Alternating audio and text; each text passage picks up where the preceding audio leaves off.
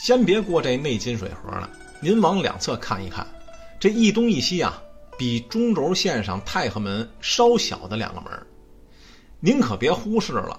东面的叫协和门，西侧的呀叫西和门。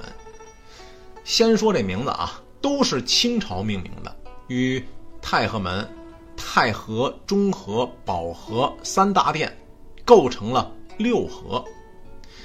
紫禁城外边啊，天安、地安、东安、西安四座门，外带长安左右两个门，这叫六安。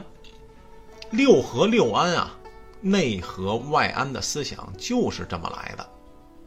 接着说这协和、西河俩门，他们这坡道很有特点，上窄下宽，而且不是台阶的，这叫江错慢道，很像咱们家用的洗衣板儿为何要如此呢？哎，这就不得不说这俩门的作用了。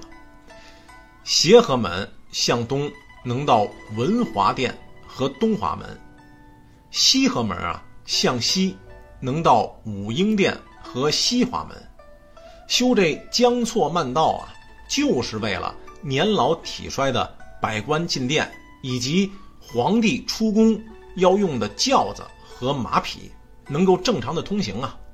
说白了，就是今天的无障碍通道。这两座门啊，南北两侧还各有连延通脊、前出廊的建筑。大都是文职单位所在，哎，像什么石录馆啊、御牒馆啊、翻书房啊、起居住啊等等机构都在这儿。